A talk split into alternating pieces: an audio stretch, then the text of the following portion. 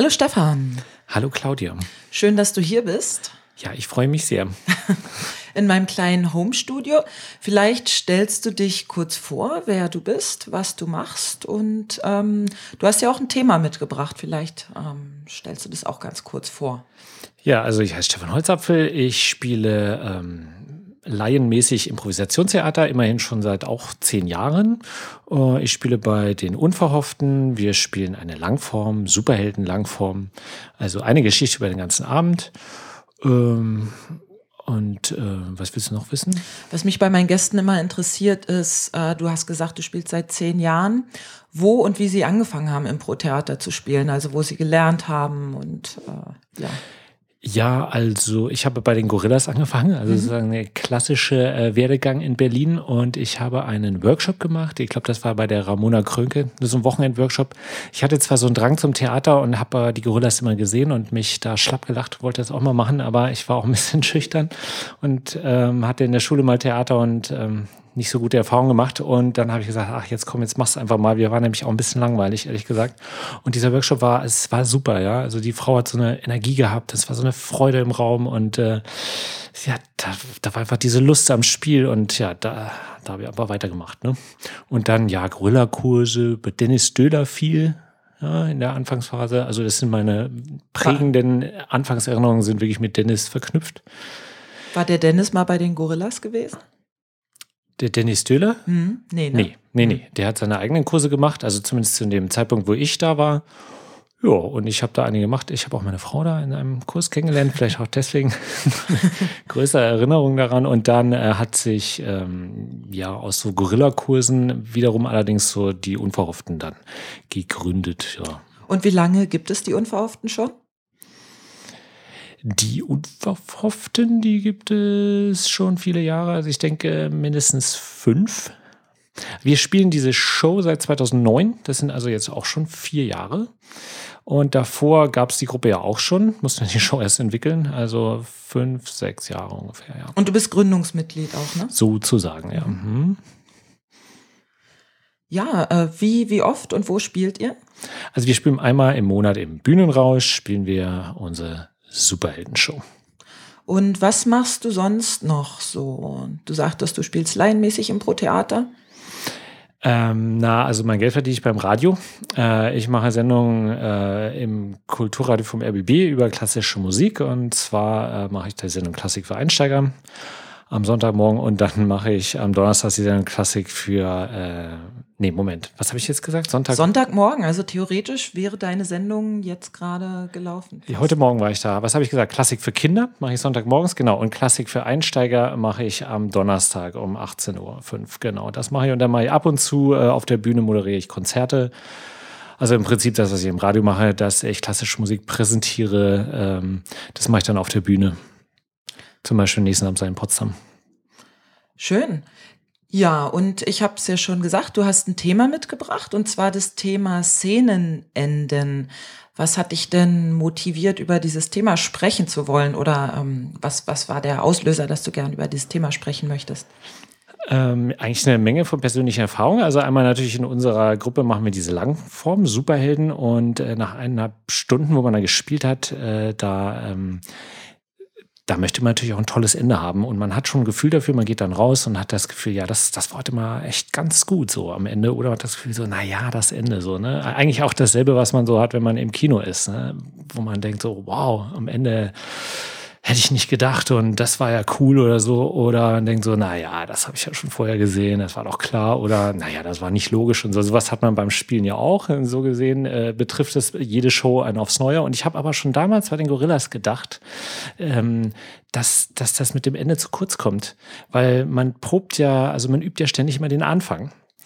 Äh, naturgemäß ja viel, viel mehr als das Ende, weil um das Ende äh, üben zu können, muss man ja erstmal alles davor spielen. Man kann das ja nie aus dem luftleeren Raum rausmachen. Und äh, weil man ja dann immer wieder abbricht, kommt man fast nie zum Ende und übt das eigentlich überhaupt nicht. Da habe ich schon damals gedacht, da ist eigentlich zu wenig Aufmerksamkeit drauf. Und äh, ja, wenn ich, äh, je mehr ich mich damit ein bisschen befasse, auch äh, merke ich, dass es ja auch total spannend ist. Das, hm? was, was ist denn für dich ein gutes Ende? Wie würde das aussehen? Ja, das ähm, kommt drauf an. Also, das ist schwer so auf, auf den Punkt zu bringen. Aber ich sag mal, es soll natürlich nicht zu erwartbar sein, ja, dass jeder schon am Anfang weiß, wie es ausgeht. Das ist ja auch, ich meine, wenn wir uns äh, sehen, wie wir über Filme reden oder über Serien oder so, selbst bei Serien, die Monate laufen, sind, äh, wollen die Leute dann wissen, wie es am Ende ausgeht. Ja? Also, äh, und wenn es dann ohne jeden Überraschungsmoment ausgeht, dann ist das irgendwie ein bisschen frustrierend. Also es sollte irgendwas Unerwartetes drin sein.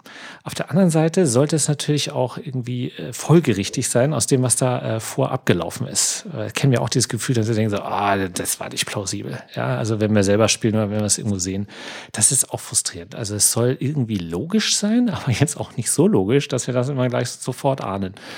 Ähm, also diese beiden äh, Punkte sollen eigentlich zusammenkommen. Das ist natürlich, merkt man schon, ziemlich schwierig. Ist ganz so. schöner Spagat, ne? So ein bisschen so klingt es. Allerdings, man muss äh, ganz ehrlich sagen, und das äh, betrifft ja nicht nur das Impro, sondern auch alle Leute, die äh, schreiben, das Ende ist mit das Schwerste. Äh, und deshalb eigentlich absurd, dass wir äh, uns oft so wenig Gedanken darüber machen. Und, und siehst du das nur so bei Langform oder auch bei kleineren Szenen, bei Games oder Kurzform generell? Dass das Ende da so wichtig ist und oft vielleicht ein bisschen vernachlässigt wird. Ich denke auch, dass das Ende oft ein bisschen vernachlässigt wird. Es ist, hat natürlich nicht so ein Gewicht wie nach einer eineinhalb Stunden Show. Wenn du da mal, wenn das Ende doof ist, dann machst du halt gleich den nächsten Anfang. Und da ist das Ende auch schon wieder vergessen. Während bei einer eineinhalb Stunden Show gehst du ja mit dem Ende nach Hause.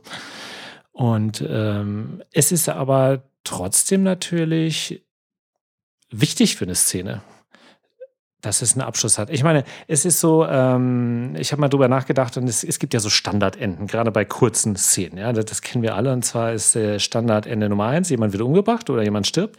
Standardende Nummer zwei ist, äh, ein Paar kommt zusammen oder kommt wieder zusammen. Und das dritte Standardende ist storytellingmäßig gesehen eigentlich noch nicht mal eins ist, es klingt nach einem Lied. Ne? Also eigentlich wird die, die Geschichte gar nicht richtig beendet, sondern es, es gibt äh, ein Lied zu Ende und da wird so ein Ende oft angedeutet, so, aber äh, an sich hängt es so ein bisschen in der Luft, aber ähm, ja, trotzdem ist es, ist es ein Ende, das das Publikum oft befriedigt. Oder man hat halt einen, einen, Lutz, einen lustigen Satz oder so und sagt dann einfach Cut, äh, also Black und so. Und das ist auch eine Befriedigung. Und das finde ich auch spannend, weil es eigentlich, wenn man sozusagen mal darüber nachdenkt, so in Ruhe, so, oder wenn man es aufschreiben würde und, und da äh, drüber lesen würde, würde man sagen, na ja, das war doch das Ende das war jetzt nicht so toll, oder? Ich meine, da ist so vieles offen geblieben und so, aber trotzdem hat man im Saal in dem Moment äh, das Gefühl, zum Beispiel bei Es klingt einem Lied, äh, ja, das, das ist jetzt gut. Und äh, das ist äh, ein Punkt, den ich auch im Buch gefunden habe. Also alles, was ich hier rede, ist nicht alles auf meinem Mist gewachsen. Ja. Das Ende muss emotional befriedigend sein. Ja, das ist, ähm, also mir geht es auch manchmal so, wenn ich auf dem Kino gehe, ähm, wenn ich dann drüber nachdenke, denke ich so, Moment, Moment mal, an dieser Stelle, das war doch, das war doch nie logisch, oder? Aber in dem Moment hast du das, so ein Gefühl von emotionaler Befriedigung. Und äh, das ist, glaube ich, der entscheidende Punkt bei einem, wenn du das, also ob das ein gutes Ende ist. Das Buch, was du gerade erwähnt hast, ist das dieses mit der Katze, Save the Cat? Oder Nein, das äh, Buch, wo ich das gefunden habe, äh, das heißt Story und das ist von Robert McKee. Das ist auch so ein Klassiker der Drehbuch, äh, Ratgeber, Literatur. Das habe ich jetzt auch nicht durchgearbeitet, weil ich keine Drehbücher schreiben möchte, aber äh, da sind solche Gedanken drin, eben, dass das Ende emotional befriedigen muss. Er meint auch, äh, nur ein kleiner Teil von Leuten meidet äh, sozusagen Filme mit schlechtem Ende. Den meisten ist es egal, ob es gut oder schlecht ausgeht. Es muss für sie aber emotional befriedigend sein. Also es muss letztendlich zur Story, zu dem, was da aufgebaut worden ist, passen. Und hast du einen Trick, wie das gelingt? Wir haben ja schon drüber gesprochen, dass es ein ganz schöner Spagat ist, dass es einerseits äh, logisch folgerichtig sein muss, auf der anderen Seite überraschend und emotional befriedigend. Gibt es irgendwelche Tricks von, von, äh, von, aus deiner Sicht, wie man das erreichen kann? Ähm, ja, also es ist natürlich so ein komplexes Thema, da kann man jetzt natürlich nicht äh, äh, zwei, drei äh, Küchenrezepte rüberreichen, ja. Und äh, vielleicht gibt es die, aber die kenne ich aber nicht. Das heißt doch ein Trick. Ähm, also eine Sache, die ich eigentlich immer predige, ist am Ende, der Sieg am Ende ist nicht auf Anhieb möglich. Ja? Also der Held trifft auf auf den, sagen wir mal, es gibt einen Endkampf, einen klassischen Endkampf, gut gegen böse, wenn die dann aufeinandertreffen und der äh, Gute den Bösen einfach wegputzt, was man auf der Improbühne durchaus sehen kann, dann ist es nicht befriedigend, weil es ist, einfach, es ist zu einfach. Und der Trick ist sozusagen, ähm, den Helden verlieren zu lassen. Ja, also wirklich so zu spielen, dass es scheint, dass der Held unterliegt. Mm, ich, mm, ich weiß nicht, ob ich dich richtig verstehe. Ich nehme mal so ein Beispiel wie Hulk, den habe ich letztens im Fernsehen gesehen. Da gibt es ja diesen Endkampf, äh, wo er als, als Hulk und sein Gegenspieler auch als so eine Art Hulk auftritt. Ähm, oder das Dschungelbuch fällt mir noch ein mit Baloo, wo es ja erst dann so aussieht, so, oh, der ist tot. Und, äh, oder ich glaube auch, auch Spider-Man oder fast jeder Disney-Zeichentrickfilm hat dieses Prinzip, dass man denkt, oh, der Held ist tot und dann ist er doch nicht tot. Meinst du sowas mit, dass es aussieht, als wenn er verliert? Oder? Ja, genau, das ist es im Prinzip. Du hast das Gefühl, scheiße, es ist, es ist alles verloren. Und äh, dann, dann äh, kommt sozusagen der, der letzte Dreh der doch noch den, den Sieg bringt, ja, oder die, den Triumph und so. Und das ist eine Sache, die ist, glaube ich, sehr wichtig.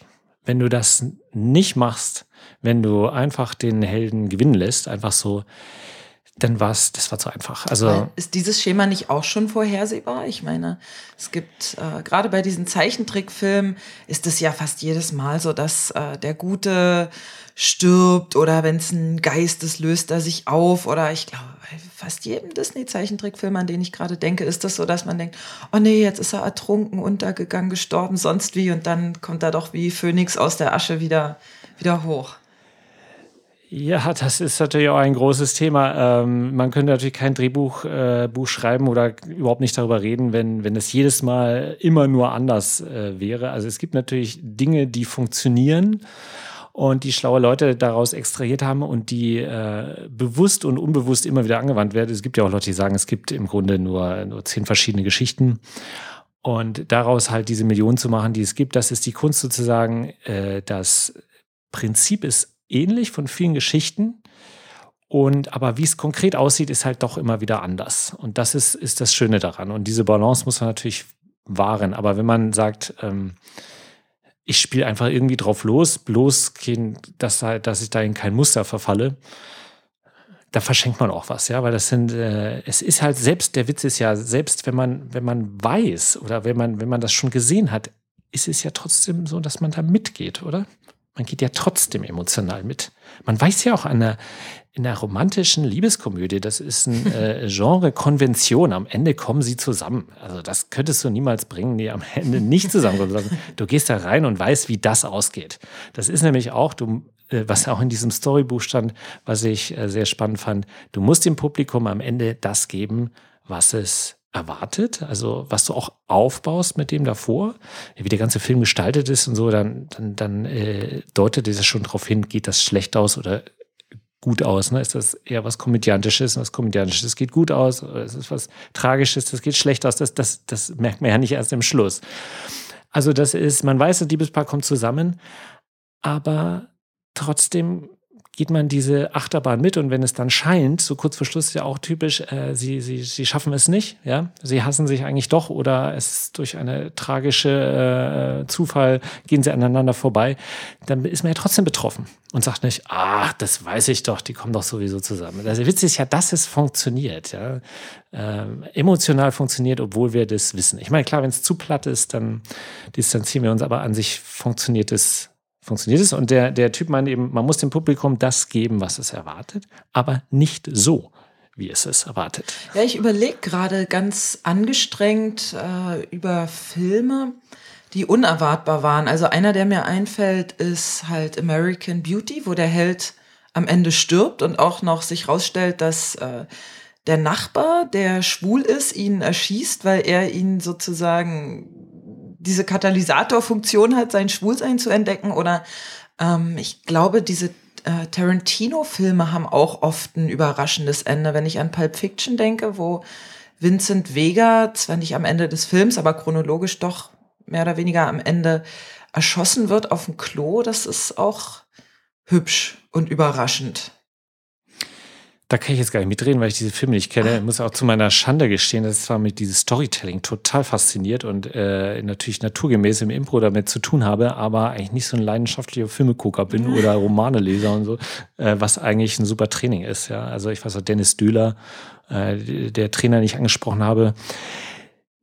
Also der hat viele, viele Filme gesehen, sehr viele. Und das ist einfach, diese Muster übernimmst du dann ja schon intuitiv, ja. Also ähm, wenn du so ein, so ein, so ein, so ein Labertyp bist wie ich, dann kannst du das vielleicht äh, auch, auch äh, darüber reden, aber du musst du gar nicht. Das reicht ja, wenn du das irgendwie so im Gefühl hast auch. Ja. Insofern äh, ist, es, ist es immer ganz toll, überhaupt sowas zu sehen, ja, weil da ist alles drin. Ja, und nochmal, um auf kurze Szenen sprechen zu kommen, oder wolltest du spezifisch jetzt wirklich über Langformenden reden? Weil ich finde es nee. auch interessant, in Kurzform, du hattest es ja schon gesagt, ist ja oft so, der Beat ist dann das Ende. Also der eine Satz, der dann der Höhepunkt ist und dann ist die Geschichte vielleicht noch nicht zu Ende, aber da war jetzt ein Beat und dann macht man einen Cut.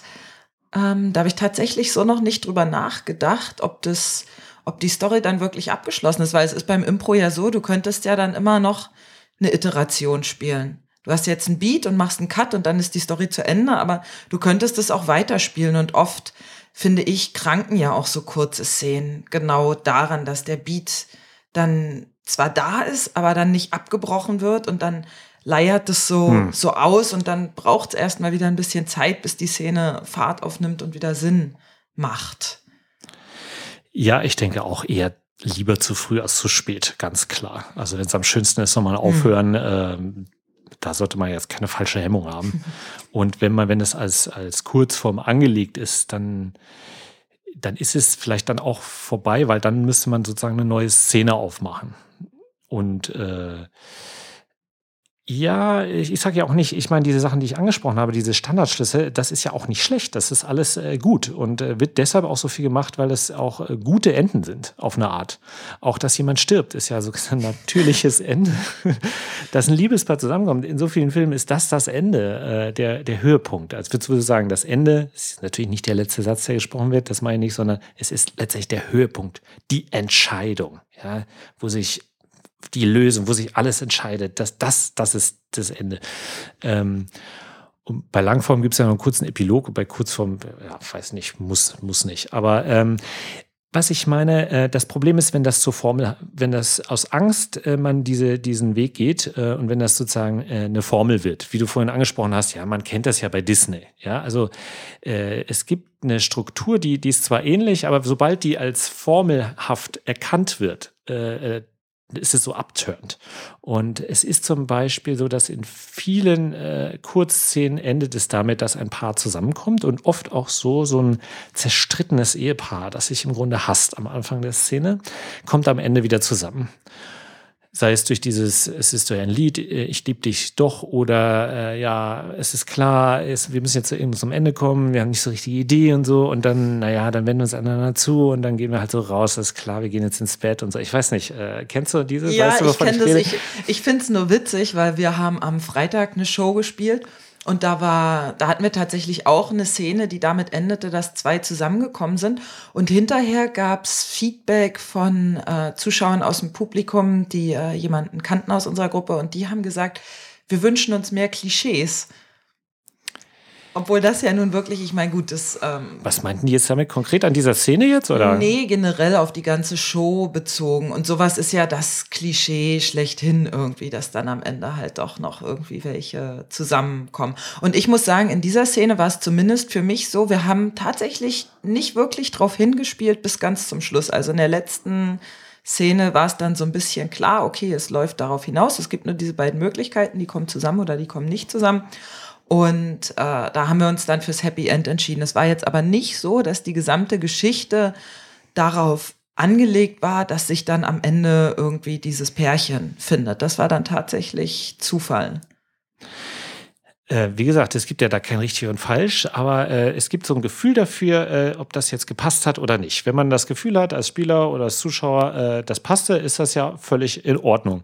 Aber es ist oft so, dass es Paare sind, die seit Jahrzehnten zerstritten sind und sich wirklich hassen und innerhalb von drei Minuten sich lieben. Das ist auch äh, natürlich äh, sozusagen diese, diese Geschichte erzählt ja das, das Besondere. Ja, wir wollen ja jetzt nicht, sie hassen sich seit 20 Jahren, jetzt hassen sie sich drei Minuten weiter, dürfen jetzt dabei sein und dann hassen sie sich die nächsten 20 Jahre wieder. Es soll ja irgendwas passieren.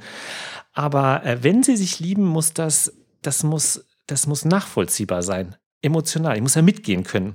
Wenn es so ist, am Schluss, mh, hm, ja, eigentlich hängen wir jetzt hier fest und okay, wir gehen zusammen ins Bett. Ja, das habe ich tausendmal gesehen und das finde ich emotional unbefriedigend. Ja, weil es nicht, ist nicht plausibel. Wieso das denn jetzt? Eben fand ich total scheiße und jetzt sowas. Ja, ja das kann ich nachvollziehen. Äh, und da, da ist einfach der Mut, da muss man auch den Mut haben, dass es schlecht ausgeht. Weil wenn man das Gefühl hat, das passt jetzt nicht, dass sie zusammenkommen, ähm, da muss man sich auch trauen. Das ist, glaube ich, einfach, weil man, man hat ja so ein Gefühl dazu.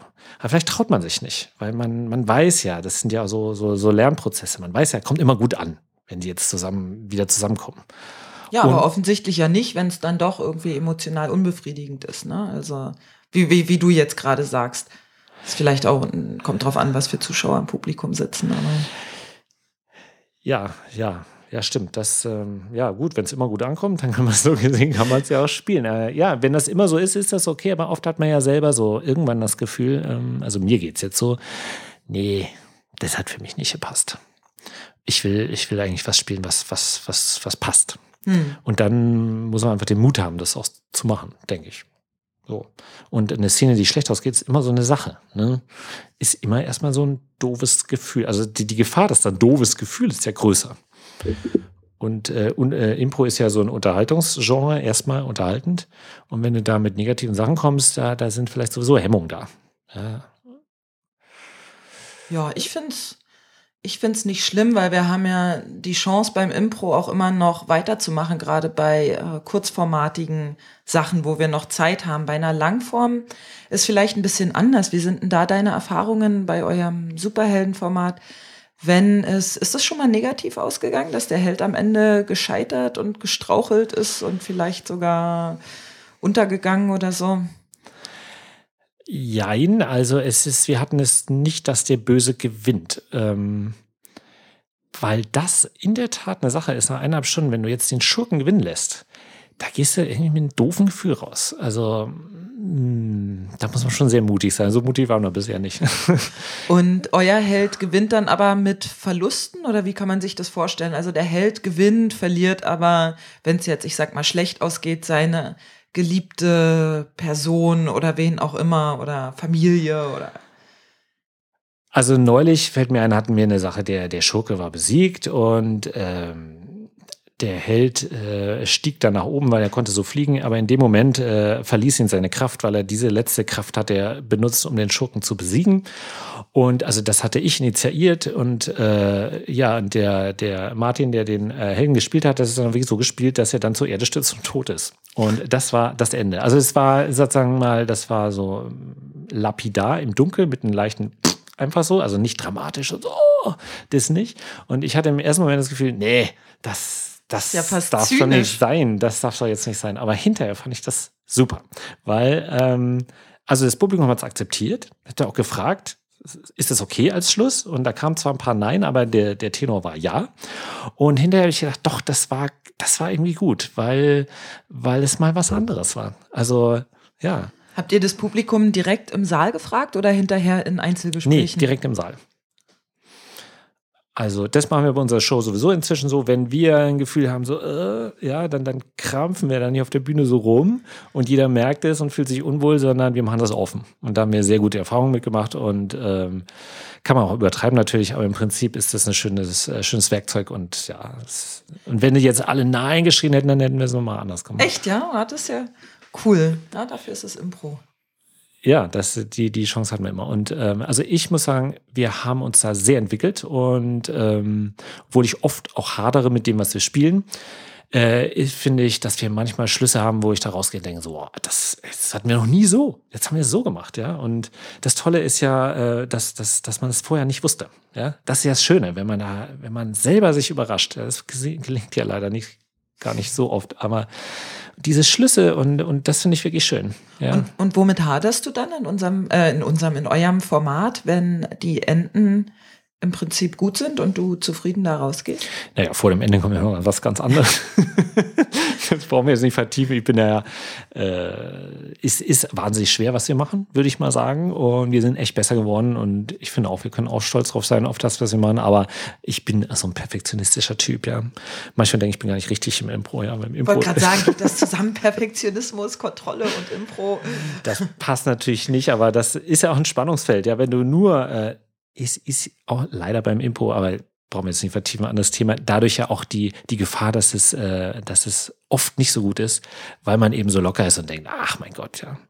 Na, Randy Dixon sagte mal, als ich in Seattle war, irgendwie so ein Satz so ungefähr, äh, wir spielen Impro, aber wir haben hier irgendwie einen Haufen Kontrollfreaks zu sitzen. So, ja. Ja, Stimmt es ist, die Gefahr ist immer da, es ist klar. Also ähm, es, ist, es ist ein Spannungsfeld. Wenn du, gar, wenn du äh, nur locker, naja, natürlich, du musst immer locker sein, aber gleichzeitig musst du was wollen. Ne? Das ist dieses beide. Und schon in dem Wollen bist du ja schon, hast du ja schon die Gefahr, dass du nicht mehr locker bist. Das ist jetzt ein anderes Thema. Mhm. Ja. Also ich finde, wir haben äh, tolle Schlüsse äh, inzwischen. Wir haben das am Anfang ganz schematisch gemacht, wirklich. Da wussten wir am Anfang, der Schluss war abgesprochen. Ähm, und ähm, inzwischen ist es so, dass, wie gesagt, dass es auch überraschend ist.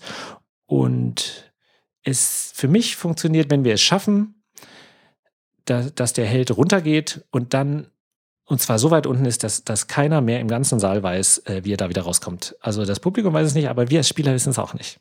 Das ist inzwischen der Moment, da bin ich fast schon süchtig nach, muss ich ganz ehrlich sagen. Und ja. Das finde ich spannend. Du sagst, vorher war der Schluss abgesprochen. Wie kann man sich das vorstellen? War der für diese speziell, für diesen speziellen Abend dann abgesprochen, nee, nee. dass ihr euch in der Pause zusammengesetzt habt oder so, sondern äh Nee, nee, das war Teil des Formats. Also der war, äh, das war so, wir haben das mal in der Probe entwickelt äh, als witzige Idee. Am Schluss gibt es eine Prügelei. Was schon allein deswegen doof ist, weil die Superhelden ja alle irgendwelche Fähigkeiten haben. Das heißt, sie mussten irgendwie rechtfertigen, dass sie sich jetzt bloß prügeln. Äh, der Standardsatz war es, äh, lass uns uns die richtigen Männer austragen, ja, und dann schmeißen beide ihre Superwaffen weg und dann, damit sie in diesen Schluss kommen. Also schon deshalb total doof eigentlich. Aber äh, es war effektvoll, weil es waren fünf Blitzlichter, es waren Standbilder, Licht aus. Der Satz war, äh, jetzt bist du dran. Das war das Signal für den Mann am Licht. Äh, Licht aus. Und dann oh, puh, puh, im Dunkeln und ein Standbild, wo als erstes also der Held oben ist, als zweites der Schurke, als drittes der Held, am viertes der Schurke und am fünften wieder der Held. So. Und damit hat er halt gewonnen, fertig aus. ich finde das super. das war auch super, das ist auch super. Wir fanden das auch toll und lustig. Aber ich finde, so über die Jahre ist es zu wenig. Weil du gerade ansprichst Licht. Ich werde nur mal mein Mikro hier ein bisschen richten. So. Hm. Weil du gerade ansprichst Licht, gerade in Kurzform. Wie, wie siehst du da die Rolle der Lichtmenschen und der Musikmenschen, inwiefern können die helfen, Enden zu setzen oder sollten die überhaupt Enden setzen oder sollten die auf ein Zeichen ihrer Mitspieler warten oder das selbst entscheiden können? Wie ist deine Erfahrung? Was macht am meisten Sinn oder was hat sich als hilfreich herausgestellt? Also da habe ich noch nicht so viel tief drüber nachgedacht, aber aus meiner Erfahrung ist es so, dass ich persönlich immer das Gefühl habe, das hätte man viel früher, äh, da hätte man einfach das Licht ausmachen können. Und oft traut sich der am Licht halt nicht so der Standardsatz. Ich dachte, das hatten wir neulich wieder. Ich dachte, das gibt's nicht. Äh, ich dachte, da kommt noch was. so, auch wenn die, die Szene war, ist langweilig so gesehen und weil noch nichts so richtig Tolles passiert ist, lasse ich lieber noch mal an, weil es war ja noch, ist ja noch nichts Tolles passiert, anstatt einfach das Drama zu beenden. Die erste Gelegenheit zu nutzen, um da rauszukommen, ja. Also äh, ich mag Lichtleute, die auch einfach sagen, so Schluss jetzt. Und ähm, man kann dann, wenn man unbedingt noch weiterspielen möchte, das ja trotzdem noch sagen. Ne? Also die Option ist ja immer da. Aber oft ist es ganz gut. Ja, du brauchst dann natürlich auch einen Lichtmensch, der ein Minimum an Impro-Erfahrung hat. Wenn du da jetzt jemanden hinsetzt, der vielleicht von dem Laden oder so gestellt ist oder von der, von der, äh, von dem Veranstaltungsort, wo du spielst und der keine Ahnung hat, ist natürlich super schwierig irgendwie. Dann macht es vielleicht Sinn, irgendwie Zeichen wie ich äh, fahre mir durch die Haare äh, mit sowas zu arbeiten. Ähm, ob sowas funktioniert, weiß ich nicht. Aber ich finde auch, man darf sich auf den Lichtmensch, man darf das nicht auf den schieben. Wenn man das mhm. Gefühl ist, zu Ende ist zu Ende, dann gehst du rein und machst, machst den Sack zu. Ja, also jeder, der mitspielt, muss äh, diese Bereitschaft haben. Und äh, wenn man anfängt, auf irgendjemanden zu warten, ist es schon schlecht. Also ja, das ist jetzt meine persönliche Meinung. Nee, da gebe ich dir, würde ich dir komplett recht geben, dass jeder da auch die Verantwortung hat zu gucken, wo ist denn jetzt eigentlich der Beat und haben wir den gerade verpasst und leiden die da gerade auf der Bühne mehr vor sich hin und im Publikum vielleicht auch und äh, ja. Also bei diesen Schlüssen von wegen, man stirbt am Ende, da äh, hat der Dennis Döhler damals gesagt, ähm, oder er hat mir erzählt, dass er damals, als er da Impo gespielt hat in seiner Gruppe, auch dieses Problem hatte und sie sich einfach dann verabredet haben, wir bringen, also am Ende stirbt keiner. Ja, das war, das war, äh, die haben sich verboten. Und das ist so gesehen ja auch übertrieben, könnte man sagen. Ja, weil manchmal stirbt jemand am Ende, ist doch, ist doch super. Aber um aus diesem Muster rauszukommen, äh, kann es manchmal gut sein, sich das zu verbieten. So. Das fand ich, das ist mir immer noch so im Kopf, obwohl das Jahre her ist. Das fand ich eigentlich eine gute Sache so. Aber habe ich persönlich noch nie so gemacht. Ja, sehr spannend auf jeden Fall. Also ich habe bisher tatsächlich auch noch nicht so intensiv über Enden nachgedacht, also außer über äh, über Dinge, die jetzt über die reinen Beats hinausgehen, dass man sagt, okay, ne, Beat und hier ist das Ende und finde es auf jeden Fall äh, interessant, sich damit mal zu beschäftigen. Hast, hast du noch was, was du gerne loswerden möchtest zu dem Thema? Also die Frage darfst du mir nicht stellen, weil sitzen ja noch morgen noch hier. Im Prinzip sind das die Sachen, die mir sozusagen äh, so, so, so am Herzen liegen. Ja, gerade bei einer Langform, dass, dass, äh, dass man nicht direkt äh, besiegt und bei einer Kurzform, dass man, äh, dass man nicht äh, aus, aus Angst oder aus Verlegenheit äh, ein Standardmuster spielt, selbst wenn das rangeklatscht ist. Ja, dass man ich denke einfach, das Wichtige ist, man soll sich damit beschäftigen. Ich habe auf dem Weg hierhin noch so in so einem Drehbuch Buch gelesen, das du angesprochen hast, Save the Cat, was ja so ein Klassiker ist, leider nur auf Englisch. Äh, und da dachte ich, mein Gott, wir spielen hier, wir spielen Langform auch Geschichten und, und äh, wer, wer liest denn sowas? Ja, wer beschäftigt sich damit? Man kann diesem Buch vielleicht vorwerfen, dass es oberflächlich ist oder dass es so ein, so ein, so ein Schema verkauft, so ein Küchenschema. Das kann ich jetzt nicht beurteilen, inwieweit das äh, zu stark vereinfacht ist oder nicht. Ähm, aber ist ja egal, wir spielen Impro, das ist eh eine Vereinfachung. Und äh, das, das bringt sozusagen auch letztendlich ja auch eine ja, Jahrtausende alte Tradition auf den Punkt. Da sind ja Erfahrungen drin von, ja, von den Steinzeitmenschen, die am Feuer saßen bis heute. Ja, das hat ja eine uralte Geschichte. Äh, Geschichten zu erzählen. Und da sind Erfahrungen kondensiert, äh, die einfach funktionieren. Und das einfach zu sagen, oh, das brauche ich nicht, weil im Impro mache ich alles spontan oder äh, ich muss eh im Moment sein, was richtig ist. Aber äh, als Hintergrund ist es mindestens, wenn man Langform macht, eigentlich Pflichtprogramm. Ja, würde ich, dir, ich dir auch recht geben. Ne? Ja, Absolut. insofern, äh, da predige ich jetzt, ne? Und ich hm. selber habe es bisher auch äh, nur in Ansätzen geschafft, also wie das immer so ist. Ne? Ja. I know what you mean. Ähm, ich weiß, was du meinst auf Deutsch. ja, das habe ich verstanden. Sehr schön. Ja, dann finde ich, ist das auch ein schönes Schlusswort gewesen. Vielleicht noch für unsere Zuhörer, wann ist denn euer nächster Auftritt? Wann kann man denn eure schöne Langform mit den improvisierten Enden das nächste Mal sehen? Wir spielen immer letzten Donnerstag im Monat im Bühnenrausch und das ist in diesem Fall tatsächlich an Weihnachten am 26. Dezember. Wir spielen da jetzt äh, mit ein bisschen veränderter Besetzung wegen dem Termin, aber wir spielen. Mhm, schön. Im Bühnenrausch im Prenzlauer Berg ist genau. das. Ne? Genau, in der Erich-Weinert-Straße, Hausnummer, keine Ahnung, können wir posten. Keine Ahnung. Ja, und dein, dein nächstes äh, Radio-Appearance, wann bist du im Radio das nächste Mal zu hören? Ich bin nächsten Donnerstag um 18.05 Uhr im Kulturradio vom RBB mit der Sendung Klassik für Einsteiger. Da geht es um äh, Alphorn, Dudelsack, Mundharmonika, also Volksmusikinstrumente äh, in der klassischen Musik. Also so ein bisschen so leichte Skurrilitäten, ja. Ein sehr spannendes Thema auf jeden Fall. Auf jeden. Fall.